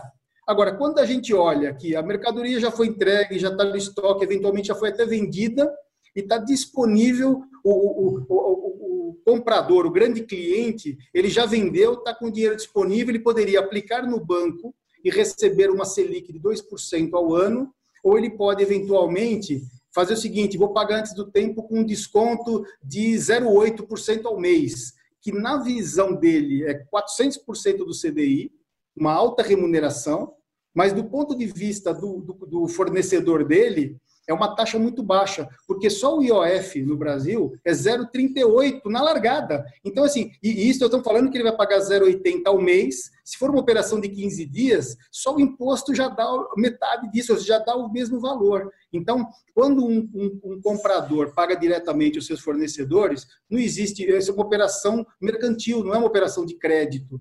Isso, então assim, agora você fala, poxa, mas isso é uma coisa completamente diferente. Mas o banco poderia fazer. O banco poderia fazer o seguinte, falar para o cliente, olha, quando sobrar dinheiro, paga seus fornecedores antes do tempo. Tem aqui uma plataforma para você e eu, eu vou colocar essa plataforma para você, vou ganhar uma comissão. Ele poderia até ele fazer isso. Mas ele está tão é, amarrado naquilo, e talvez o Banco Central proíba ele de fazer, que vai dizer, não, você está simulando uma operação de crédito para não pagar imposto. Mas chega uma fintech que não tem compromisso com o banco, ele pode fazer isso porque ele está trabalhando em nome do comprador, dos clientes, ele está trabalhando nas empresas, ele não tem vínculo com o banco. Então, é, é, é, na verdade, é você mudar o seu olhar. Então, a plataforma da XLZ é uma plataforma, nós fizemos, fiz várias pesquisas durante a minha vida nos bancos e sempre chegamos às mesmas conclusões. Os, as, as, empresas, principalmente falando uma, uma plataforma B2B, as empresas têm carência de duas coisas: capital de giro informação. Mesmo os grandes têm dificuldade de conciliação das informações, porque essas informações não estão disponíveis, principalmente quando ele recebe diretamente em conta. Tem uma retenção de imposto, ele não sabe o que aconteceu. Então, a, a nossa plataforma, ela disponibiliza informação e também, quando ele precisa de recurso antes do tempo, ele pode solicitar um pagamento antecipado dentro de limites aí desse fornecedor. Então, a gente construiu, mas eu, digo que a gente não compete com o banco, porque no final a liquidação continua tudo igual, o dinheiro não passa por nós. Nós somos uma plataforma de informação. Eu capturo um pedido de alguém que tenha a receber com alguém que tenha a pagar, junto faço com que eles liquidem isso antes do tempo com descontos é, é, é, em função dessa, dessa mudança temporal. Almir, Almir é, posso... Força, irmão. Mais, Vamos passar para as perguntas, né? É, eu queria passar as perguntas da plateia, depois a gente faz as nossas aqui. E nós temos também uma manifestação que eu queria dar espaço uh, do vice-presidente da Ordem dos Economistas do Brasil, uh, mas a gente vamos, vamos passar as duas perguntas, daí o, Uh, o professor Luiz Carlos Almeida faz a sua consideração e uh, a gente vai em seguida para as perguntas aqui da mesa também e mais algumas da plateia que virão. A segunda pergunta ela é sobre uh, o Pix e pergunta das oportunidades que podem. Sim, bom dia. Uh, das oportunidades que podem ser advindas da regulamentação do PIX agora? Acho que essa é uma pergunta bem aberta, cabe até a todos, mas eu só vou pedir para a gente uh, falar um pouco mais curto agora, porque a gente já está chegando mais no fim, temos mais 10 minutos, temos mais uma pergunta e essa manifestação, e eu tenho certeza que tanto eu tenho perguntas, acho que o Ludovino tem mais perguntas, mas daí a gente passa um pouquinho do tempo, se vocês puderem. Vamos lá, uh, se vocês puderem responder sobre o PIX, o Valmir, primeiro, talvez. Olha, é assim, eu acho que tem o Pix resolve uma, uma quantidade enorme de, de problemas, começando pelo, pelo mercado é, é, virtual, pelas vendas, por exemplo, do comércio eletrônico. Porque hoje uma grande dificuldade do comércio eletrônico é identificar pagamentos, uma transferência em contas, porque muitos, muitos não aceitam cartão de débito por em função de fraudes. Então, com o Pix, você instantaneamente consegue reconhecer o pagamento, isso muda completamente a velocidade do comércio eletrônico. Acho que é, uma, é um foco principal. Mas tem outros negócios que têm a ver com essas transferências que você consegue confirmar. Existem vários eh, negócios que, que, que, precisam dessa confirmação. Por exemplo, os, o, esses distribuidores de combustível, eles, quando um caminhão vai lá carregar o combustível, ele tem que mostrar que pagou um boleto bancário para poder carregar o caminhão. Isso poderia ser feito na hora, não precisaria, não, não precisaria ser feito um dia antes. Hoje, eles, eles perdem um dia porque ele tem que levar o boleto quitado, lá tem que dar baixa no boleto. Então, assim como isso, várias coisas que precisam de comprovação imediata, fora a simplificação mesmo do, do processo. Né? Isso digitaliza, permite que você acabe com todos os meios físicos, você pode fazer isso por celular, por computador, realmente não precisa de cartão, não precisa de nada disso. A minha visão simplifica muito e muitos negócios. E eu acho que reduz, completando o que você falou, acho que, primeiro, reduz custo, entendeu? Você sai dessa, dessa... Hoje o SPB, o, o Sistema Brasileiro de Pagamento, como está hoje, o custo das transações é, é, relativamente elevado. Então, dependendo do que você está transacionando, do, do, volume que você está fazendo uma TED, uma, uma TEF, etc., você tem uma tarifação muito pesada. Então, inviabiliza micropagamento. Uhum. E fora o que ele falou, que você consegue hoje criar soluções em cima do Pix fintechs estão trabalhando isso, para que você consiga fazer todo o tracking da tua vida financeira. Você olhando o blockchain, você conseguindo ter acesso a partir da, permissão, da do cliente na ponta das entidades, você consegue fazer o tracking da tua vida financeira, independente de que instituição financeira ela está. Então, acho que você começa a ter uma visão globalizada, globalizada é uma visão total do mercado financeiro dentro do, do mercado financeiro brasileiro, de onde você tem relação. Acho que isso, ajudar, isso daí vai ajudar muito também, Eduardo, porque é um sistema 24 por 7, né? Quer dizer, não tem mais limitação de horário, não tem limitação de dia, não é dia útil, uhum. dia não útil. Então, isso também é uma coisa que acelera muito as transações. Tem gente que faz compras durante a madrugada, transações entre empresas também acontecendo fora do horário bancário, né? Então, isso é, é algo também que vai colaborar muito. E vai gerar um movimento desconhecido, né? Que eu acho que tem uma questão aí do movimento desconhecido ainda, que a gente não sabe para onde vai, que, por exemplo, muitas pessoas, assim como antigamente você tinha que ter várias contas em bancos para poder investir em fundos de bancos diferentes, depois com as corretoras isso mudou, muitas pessoas ainda têm contas em bancos, muitas empresas principalmente, têm várias contas para poder fazer transferências mais rápidas. E isso também vai mudar. Então, não dá para saber onde é que vai parar essa, essa coisa. Então, Eu esqueci uma coisa, pessoal, que foi agradecer ao Gilberto Fioravante, que foi quem fez a pergunta. Agora a gente tem uma pergunta aqui uh, do Bruno Tiviachor. A primeira pergunta que tinha sido do Carlos Antônio Vergara Camas, ela foi já respondida né, pelo próprio Valmir, ele, ele começou com ela, e temos agora uma pergunta do Bruno Tiviachor, ele direciona para o uh, o Eduardo Sonuri, mas eu acho que ela também pode ser respondida para mais uma pergunta um pouco mais longa. Eu vou ler. É, o mercado financeiro tem contratado muitos profissionais do mercado de saúde, tendência que aumentou muito, muito depois da Covid. Podemos ter fundo de investimentos atrelado a stakeholders da saúde, é, mecanismos como o CRI, o CRA, os certificados de recebíveis de mercado imobiliário e agrícola, agora também para recebíveis da carteira da saúde, algum movimento de fintechs nesse sentido? Então, é, o que eu digo é o seguinte: com a pandemia, esse ano, o, o número de, de FDICs, fundos de direito creditórios, aumentou muito. Tá? Aumentou por quê? Para que você possa dar crédito, é, o custo da transação ele é um ponto importante. Quanto mais dar crédito barato. Então, hoje você vê Sebrae, o, é, com alavanca, é, os fundos do Sebrae, FDIC, incentivando essa, esse mercado.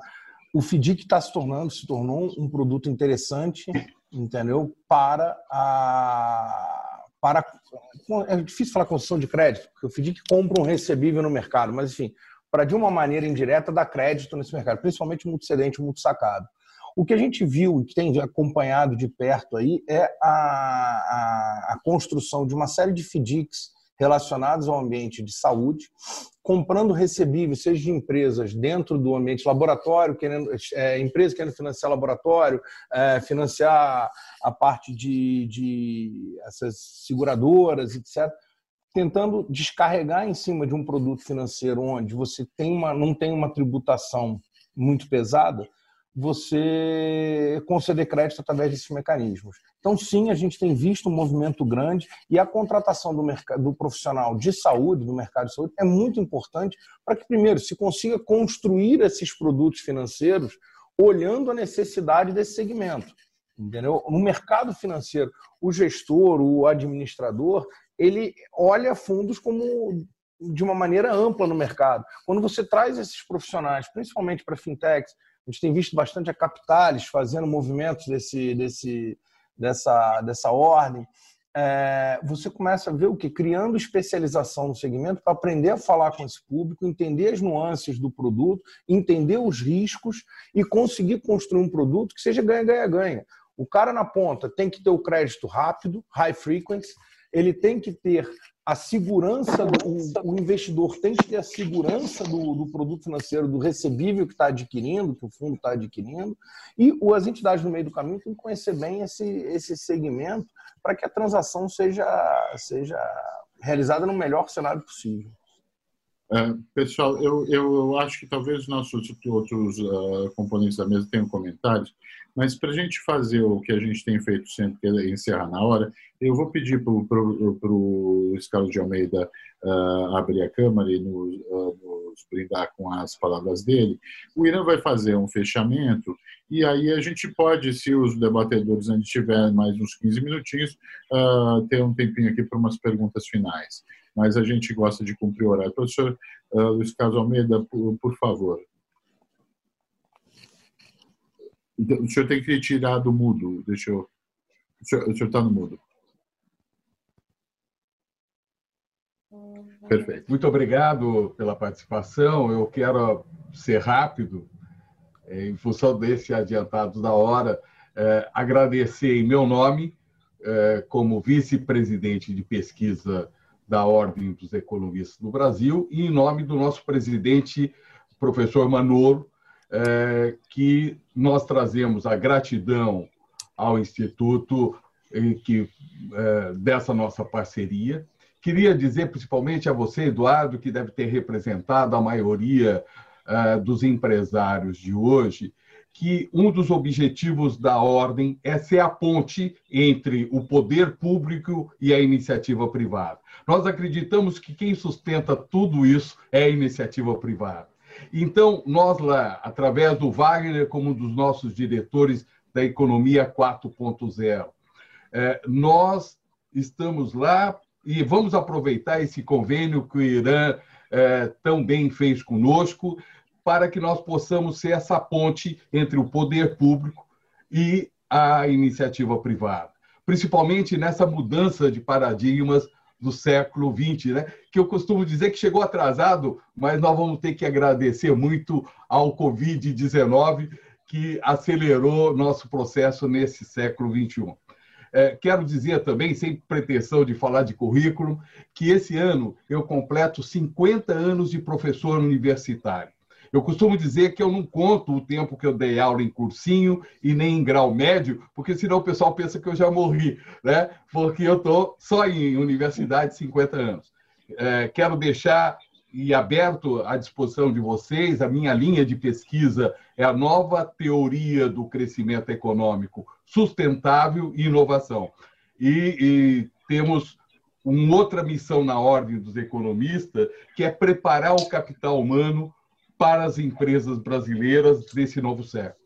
E, por fim, e nada é, consolidando essa ponte, Eduardo, é a segurança jurídica. E nós acreditamos, quanto menos público e mais privado, mais forte será uma sociedade.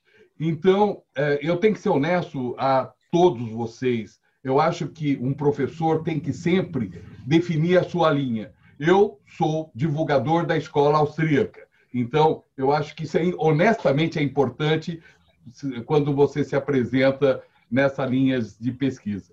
E, então, só para terminar, Eduardo, e ser mais rápido, é, nós nos preocupamos com segurança jurídica, a tal ponto que a Ordem está preparando uma Câmara Arbitral. Tudo que não é público e passa a ser privado, nós somos muito a favor. Então, a Câmara Arbitral é uma forma mais justa, mais barata, mais honesta de fazer justiça é, como também nós somos fã e damos muito apoio para a empresa do Valmir, porque a empresa do Valmir tem uma característica que é desse novo século. Ela é de pessoa a pessoa, ela, ela é a economia em que exclui na atividade dele dois importantes intermediários que custam muito para a iniciativa privada. Ele consegue excluir na, na atividade da, da Vintec dele o governo, que a gente fica feliz quando o governo é, não custa, e os bancos. Então, eu acredito que ideias disruptivas como essa, e todos nós estamos procurando, vocês contarão com um apoio integral da Ordem dos Economistas do Brasil, ou através do Comitê 4.0, ou, evidentemente, através da minha vice-presidência, que eu ganhei como vice-presidente de pesquisa esse ano pelo prêmio dos 50 anos como professor universitário. Mas, muito obrigado, muito Irã. Obrigado a todos vocês, Ludovino, meu Patrício, Parabéns. papai era lá de trás dos montes, e a todos vocês estarei aqui sempre. Peço desculpa que a, a outra reunião eu participei sem falar, respeitando a competência e a capacidade de todos vocês. Muito obrigado. Muito obrigado, professor. professor Barnabé. Uh, eu queria eu queria pedir ao Irã então agora que fizesse o nosso encerramento formal mas convidar todos que tenham aí um, uma, um tempinho a mais para discutir para discussão se é que o Valmir, o Wagner e o Eduardo possam nos brindar ainda com mais uns 15 minutos. Para a gente não passar muito da nossa linha do horário? Bom, primeiro, quero agradecer muito as palavras do professor é, Luiz Carlos, aproveitar para agradecer também a parceria é, da Ordem com o nosso Instituto Capoco, que tem, desde o início, se mostrado muito profícua, e vejo que nós podemos avançar e fazer crescer muito mais é, essa parceria, inclusive com a linha de pesquisa que o professor conduz. Muito obrigado pelas palavras. É, Para sermos rigorosos com os nossos hábitos, o irmão está me passando a palavra para que eu possa fazer o encerramento formal, no sentido de que a, aqueles companheiros que estão nos acompanhando não sintam constrangimento de deixar a sala, como também nos eventos, quando eram presenciais, nós deixávamos as pessoas à vontade é, para, feito o encerramento formal, é, deixar o nosso espaço ali nos Estados Unidos. Mas, evidentemente, no presencial tinha ali o cafezinho, onde é, aqueles que dispunham um pouco de um pouco mais de tempo seguiam conversando com o palestrante os debatedores, desde que esses também dispusessem é, tempo para isso. Então, nós não temos aqui o cafezinho, mas eu percebo pela a fisionomia dos nossos palestrantes, eles poderiam ficar um pouco mais é, e responder perguntas. Aqueles colegas que quiserem deixar a sala, fiquem à vontade, é, não estarão cometendo nenhuma indelicadeza. Né? Então, formalmente, nós encerramos e informalmente seguimos no bate-papo. Eu, eu, quero, eu quero usar a vez aqui para fazer a pergunta, pode? Bom, uma vez que foi encerrado, eu não tenho mais palavra, você pode fazer. Já que foi encerrado, muito obrigado a todos por ter prestigiado a nossa mesa inovadora. Exatamente. A gente acaba fazendo um, um agradecimento aos que ficam, né? mas obrigado a todos. E agora eu gostaria muito de fazer uma pergunta a, a, ao Valmir, é, que é a seguinte. É, você acredita, Valmir, que na tua experiência dos bancos, né, dos grandes bancos, onde você passou boa parte aí da tua carreira, é, que os grandes bancos, é, principalmente nas áreas de TI, vão ter condição de assumir uma nova cultura? Você acha que está havendo uma troca de guarda? A geração aí dos 50 está tá, tá, tá passando para frente uma bola e a turma, a molecada vem com uma cabeça nova dentro dessas estruturas? Ou que eles vão ter uma tendência a replicar a cultura anterior e vão perder o bonde? É, é uma, é uma pergunta é difícil de, de, de concluir. Mas, assim, de forma geral, eu tenho a impressão de que a gente vai ter uma mudança de comportamento. Eu tenho, eu tenho visto assim, algumas, algumas pessoas que, assim, no, no, curto prazo, eu acho que a tendência é manutenção do, do movimento anterior, da inércia. É muito difícil é, quebrar a inércia, porque, na verdade, o, o, a pessoa lá, do colaborador da TI, ele, na verdade, o problema dele não está na TI, o problema dele está fora da TI. O problema vem de um modelo mental do próprio banco, porque a TI expressa o que a instituição está dizendo. E, e, aí tem que ver nessa força, nessa força de poderes, quem é que está com a palavra? É o jurídico? É a área de risco? É a, quem é que está com a naquele momento? Porque também o, o, os bancos eles vão passando por vários é, movimentos e, e difíceis. Então, assim, estou falando isso porque mesmo num banco digital, eu, eu lembro que a gente teve uma discussão é, curiosa. É, lá em 2014, 2015, a gente estava, o, o, banco começou em 2013, a gente começou a construir o banco, ficou disponível em 2015, assim, opera, mas começou a vender mesmo, já estava operacional, mas ele, ele começou a vender em 2000, comecinho de 2016. A gente começou a abrir as contas de clientes fora do grupo de controle. E uma coisa que, a gente, que eu propunha era o seguinte: o, o, estava falando aqui, até o Wagner falou do caixa eletrônico como uma inovação. Um, uma transação no caixa eletrônico hoje da TecBank custa lá cinco reais. Porque o pessoal que. Você imagina o que tem por trás de um caixa eletrônico. Todo dia alguém tem que ir lá e limpar aquilo da manutenção, colocar dinheiro, fazer seguro, é, aquilo explode, aquilo. Tem um monte de problema, muitos, muitos, inúmeros. Aquilo tem que estar integrado com o sistema tal. E aí eu tinha proposto o seguinte: a gente não tinha caixa eletrônico, custava caro para a gente, custava cinco reais para cada saque, e eu propus, eu falei, onde que está o dinheiro? Por que, que a pessoa tem que tirar dinheiro? Vamos entender por que, ela tira dinheiro.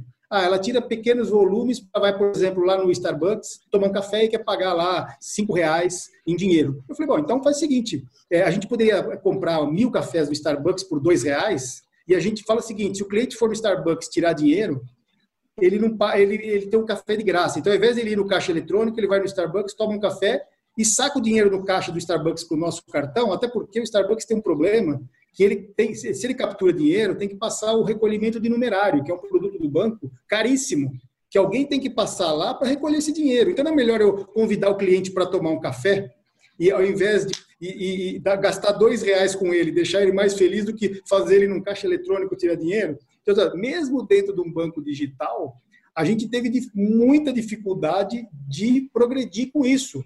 Porque a pessoa começa a falar, pô, mas aí tem risco, aí eu vou levar o risco do caixa eletrônico para dentro do Starbucks, para seja para onde for, né? Então, é assim, depende de quem está pilotando aquilo naquele momento, é muito difícil. Mas eu acho que, de forma geral, a TI, de forma, ela está comprometida, porque as pessoas que estão chegando, elas, na verdade, têm funcionário, eu vi isso, vivi isso no banco, vivo isso na minha empresa, as, as pessoas que estão chegando, e o camarada vai embora para outro lugar, ele diz, olha, estou indo embora. Ele foi, pô, mas você, você vai estar tá pedindo demissão? O que você está fazendo? Ele falou, não, estou indo embora. Ele também não reconhece essas coisas todas que...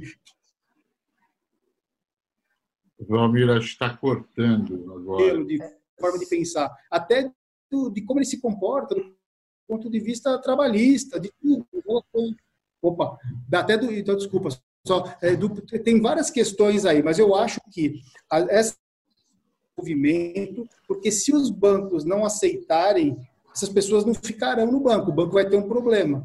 Então, vai mudar o modelo, só que vai demorar um tempo, porque essas relações de poderes vão ter que assimilar esse movimento. Né? É, eu tenho a impressão que o Eduardo vai comentar, mas o Ludovino quer se despedir antes, que ele não vai poder ficar. Vamos deixar uhum. o Ludovino se despedir e o Eduardo comenta. Bom, primeiro que nada, eu queria uh, realmente agradecer aí. A gente aprendeu bastante hoje, tá?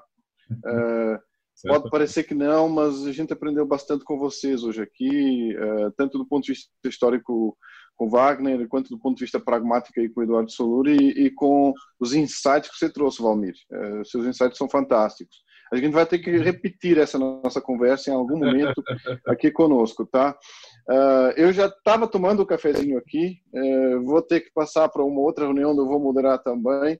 Então, eu queria agradecer muito realmente aí a Estrutura de Insights e dizer para vocês que eu vou continuar atento a essa questão da simbiose, tá? Acho que ela vai nos definir aí o que, que a gente vai ser no, no, no futuro, ok? Um grande abraço, vou ter que me despedir de vocês. Continuem aí no cafezinho informal. Abraço. Tchau, tchau. Vai lá. Mano, eu só queria, eu acho que o Wagner falou é perfeito. O que a gente tem hoje, o problema que eu vejo dos grandes bancos, e até trazendo pessoas de banco para cá, é, de novo, é a quebra de paradigma. O novo profissional, ele vem com uma bagagem, ele vem com a capacidade, ele vem com menos conhecimento de produto, de problema, mais conhecimento de tecnologia. Eu acho que o grande desafio desse profissional quando ele entra num grande banco é, primeiro, o medo de quem já está estabelecido contra essas novas tecnologias, que a velocidade é muito grande. Você, hoje você, a gente está falando em Java, hoje para muitos Java é obsoleto. E a gente está falando uma linguagem que não que tem de, de, de é, estabilidade no mercado, estamos falando de 10 anos. Então hoje você encontrar um profissional Java puro é, é muito difícil. O pessoal hoje fala as variações do Java. Então, o que está acontecendo hoje é o profissional novo ele chega com muito gás, com muita vontade, com uma série de buzzwords, uma série de novas tecnologias na mão, uma capacidade de integrar, entregar de forma diferente, mas ele entra numa estrutura que, como ele falou, não é engessado só por TI, às vezes por TI, mas principalmente pelas unidades de negócio. A unidade de negócio gostaria de uma solução rápida, mas eu tenho todo um processo de projeto, eu tenho toda a análise do, do pessoal de segurança, eu tenho análise de compliance, tenho toda a parte de governança em cima desse projeto, eu tenho toda uma estrutura que não permite inovação. Quando a gente sai desse ambiente e chega numa, numa startup, onde a meta é o projeto da semana, é o projeto do, do enfim, é o, o task force do fim de semana. Então você tem um ambiente muito mais propício a quanto mais cedo eu errar, mais cedo eu começo a acertar. Entendeu? Então, eu acho que isso é uma grande coisa. Então, quando a gente tira um profissional de um grande banco, a primeira coisa que a gente faz é a, limpe... a lavagem cerebral.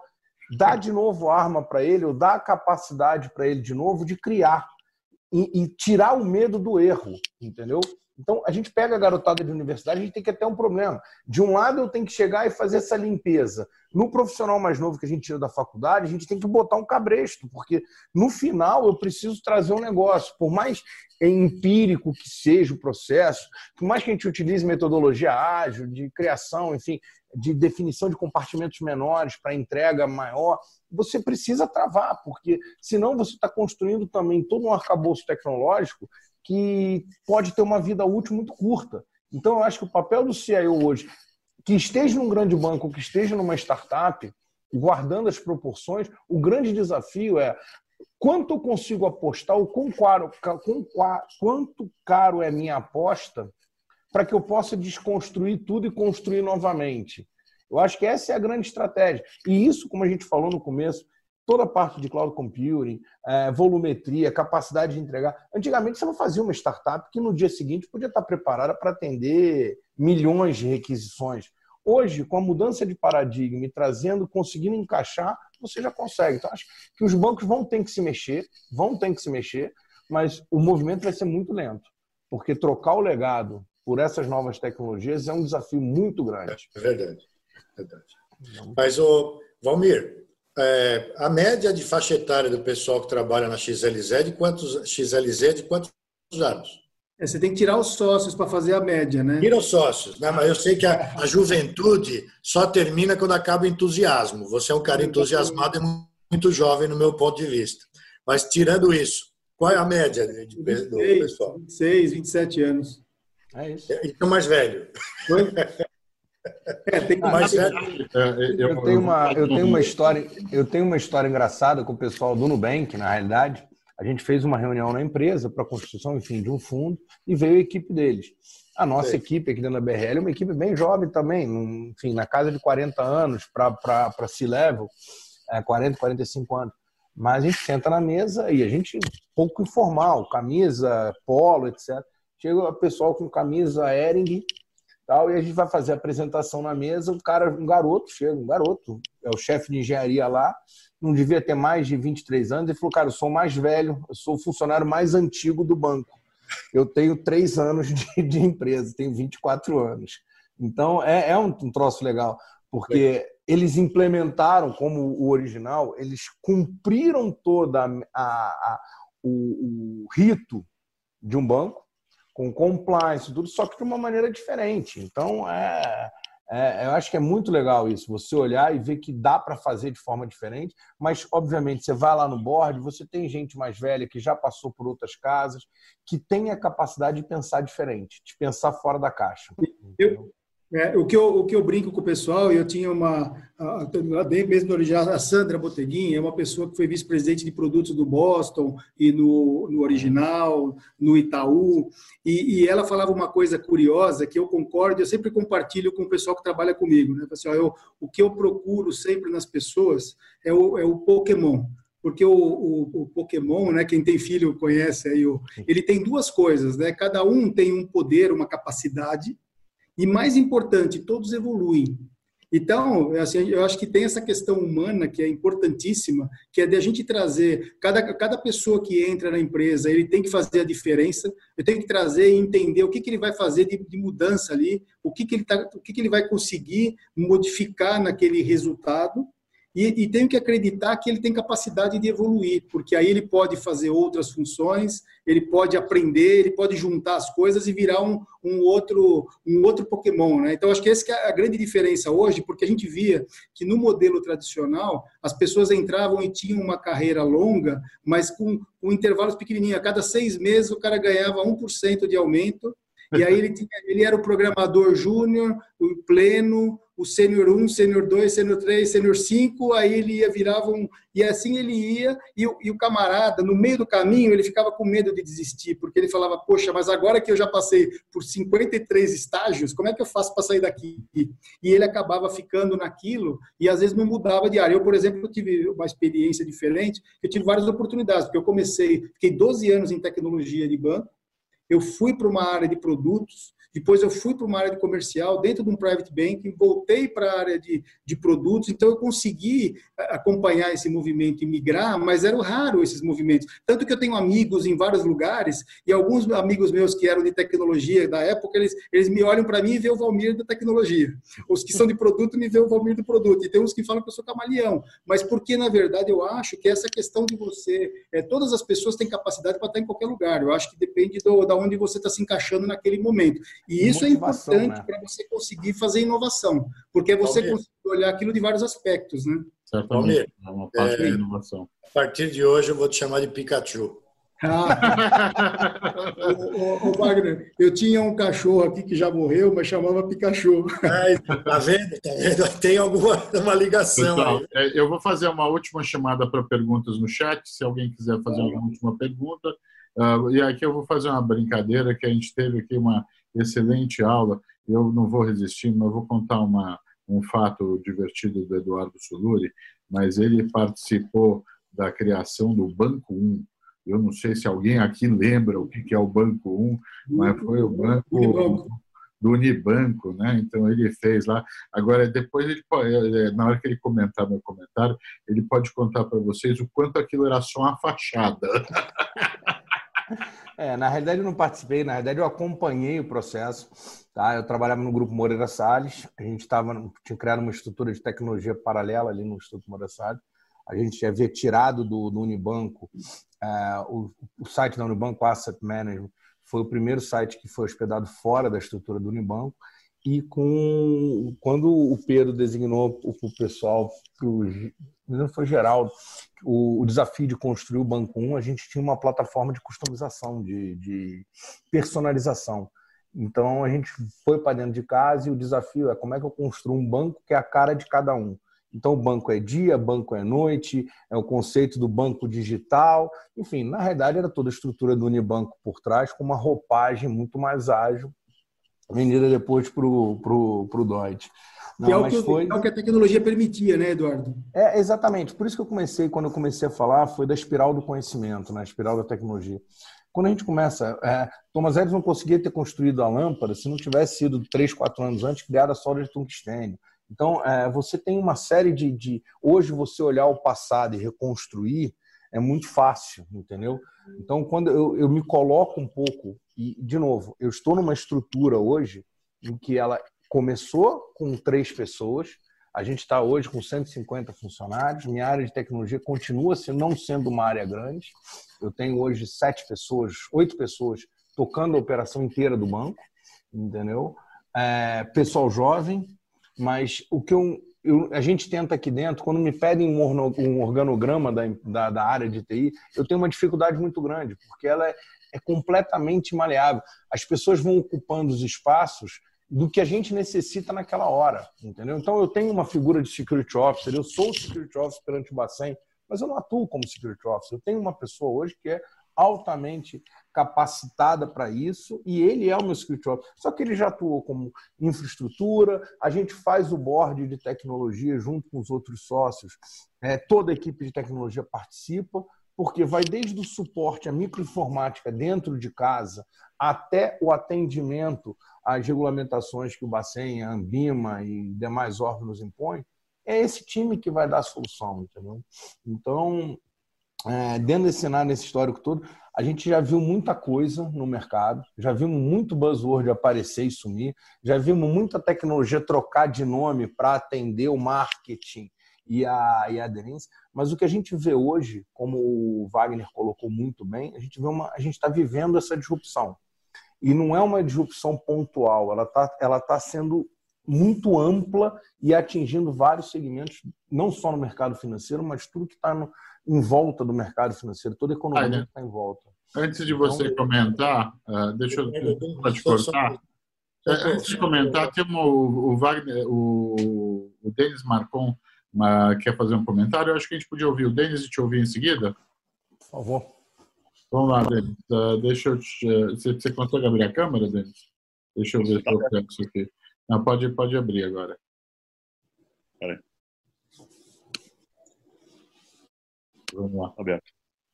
Bom, uh, bom dia a todos. Eu só compartilhar com vocês uma experiência uh, que eu vivenciei nessa área e a minha visão também com relação a tudo isso que vocês comentaram, né? Só para reforçar o raciocínio. Uh, a gente brinca na área de tecnologia, né? Até tem uma frase que por que Deus criou o mundo em sete dias? Né? Não sei se vocês já ouviram isso, né? E a gente diz que ele criou o mundo em sete dias porque ele não tinha legado. Então, assim, o desafio né, dessas grandes corporações, grandes instituições financeiras, é muito nesse sentido, né, de como você trabalhar com legado e com, com essas novas tecnologias, novas iniciativas nessa área. É, eu, particularmente, vivenciei um, um modelo que eu entendi que foi muito saudável, mas não na área financeira, na área do varejo, né? que é o caso do Magazine Luiza. Eles começaram com o Luiza Labs em 2013, 2014, uma organização com duas pessoas, né? E, e, todo esse modelo digital que o Magazine Luiza tem hoje foi desenvolvido pelo Luiza Labs, que na época era uma, uma organização segregada né? da, do, da área de tecnologia original. Uh, uh, isso deu muito certo. Hoje eles devem ter pelo menos 200 pessoas só na área de desenvolvimento. Né? Tudo que vocês enxergam hoje no Magazine Luiza, em termos de modelos digitais, foi desenvolvido por essa organização. E, e com o tempo, né, o legado né, é, foi perdendo a força e todo o processo, né, toda, todo o modelo de negócios foi migrando para essa área digital do Luiza Labs.